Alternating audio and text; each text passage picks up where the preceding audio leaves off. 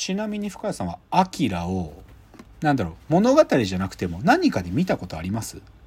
あの赤い金田？あか金田のバイク。のバイクのシーン。はい。まあそうね。もうねだからはい。あれはそのある意味一つのさもうクラシックだよね。なんていうかバイクがギャーってこう横滑りしながら止まるっていうあのシーンはさもういろんなアニメでオマージュされてる。うんううん。ん、それこそ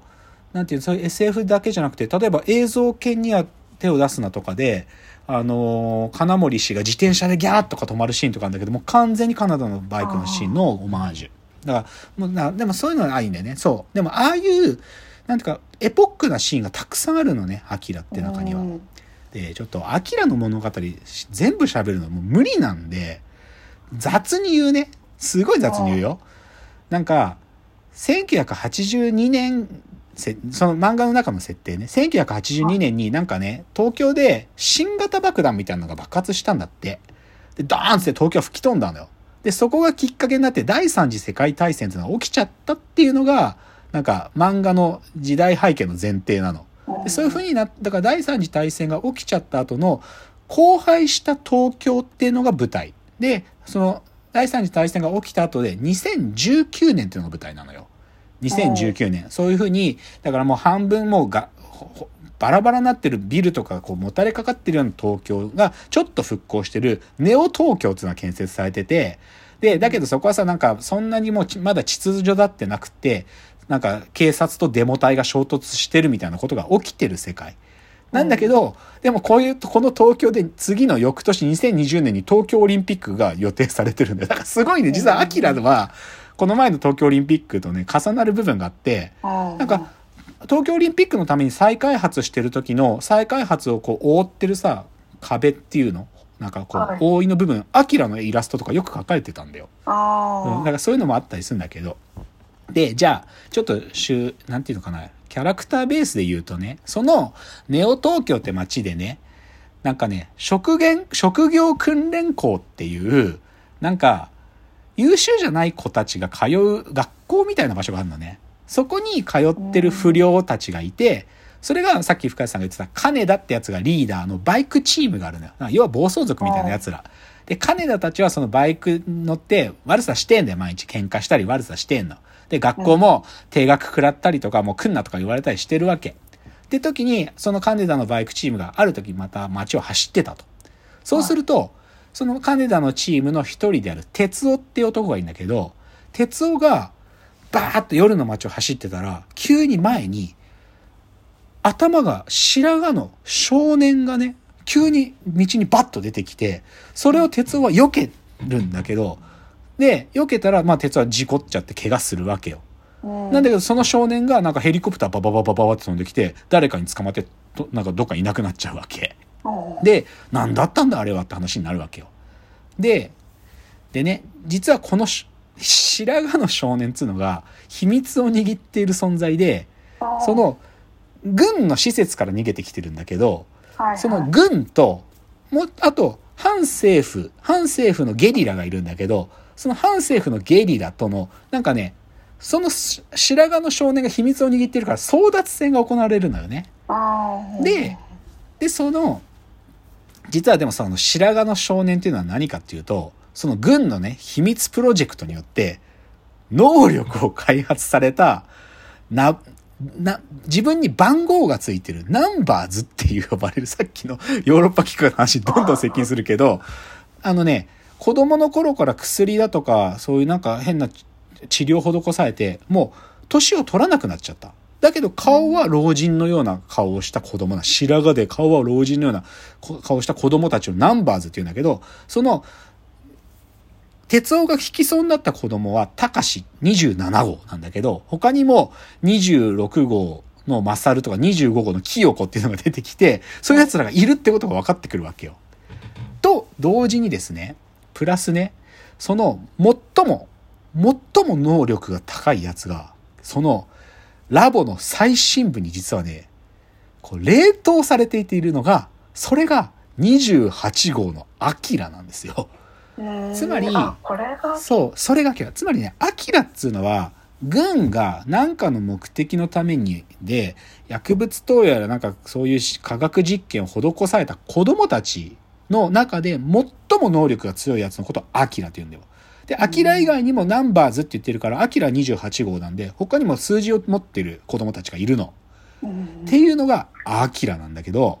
でね、で、さっき、その、軍の施設から逃げ出してきた白髪の少年、高志を引きかけた鉄夫っていうのがいるって言ったでしょこの鉄夫が、実は、なんかもともとそういう素養があったのか、そのナンバーズとの接触によって自分の能力が目覚めちゃう。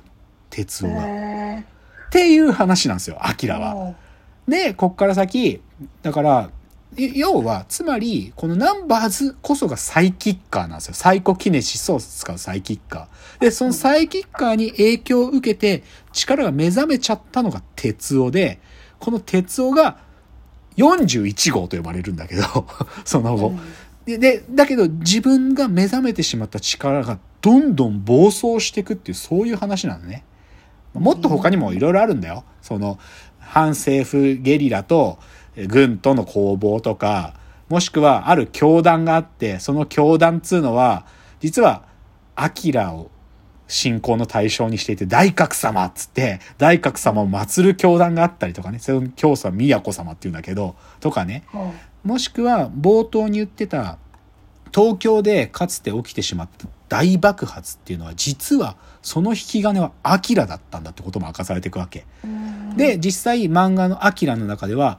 ある時アキラが鉄夫との接触によって力が刺激されちゃって、アキラがその三十数年前に東京を壊滅させた力をまた解放しちゃうのね。だからまた東京がアキラの巨大なサイコキネシスのね、真っ黒い球体によって包まれて東京が崩壊するんだけどね。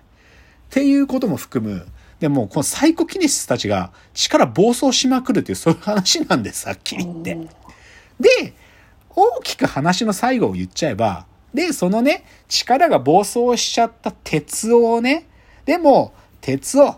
お前は俺たちの友達だったじゃねえかとか、もしくは鉄夫は友達だった一人の山形ってやつを殺しちゃうんで、その鉄夫を止めるのは俺だっつって、金田が、こうね、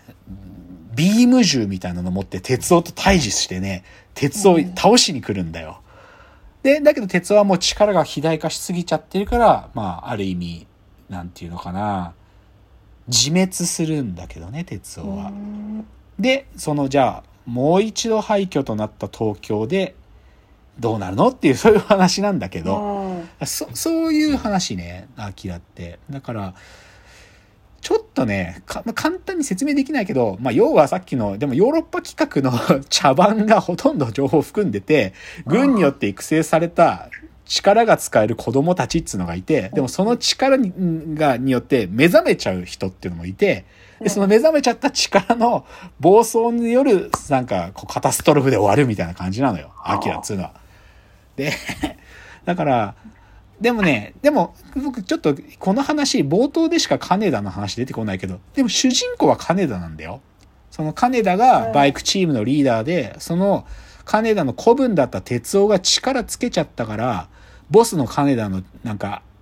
こうね、制約から解き放たれて、みたいなこともメタファーとして含んでる。だけど、金田が哲夫と最後対峙するときに、哲夫が、金田って言うんだけど、そうすると金田が、3つけろよ、デコスケ野郎とか言って、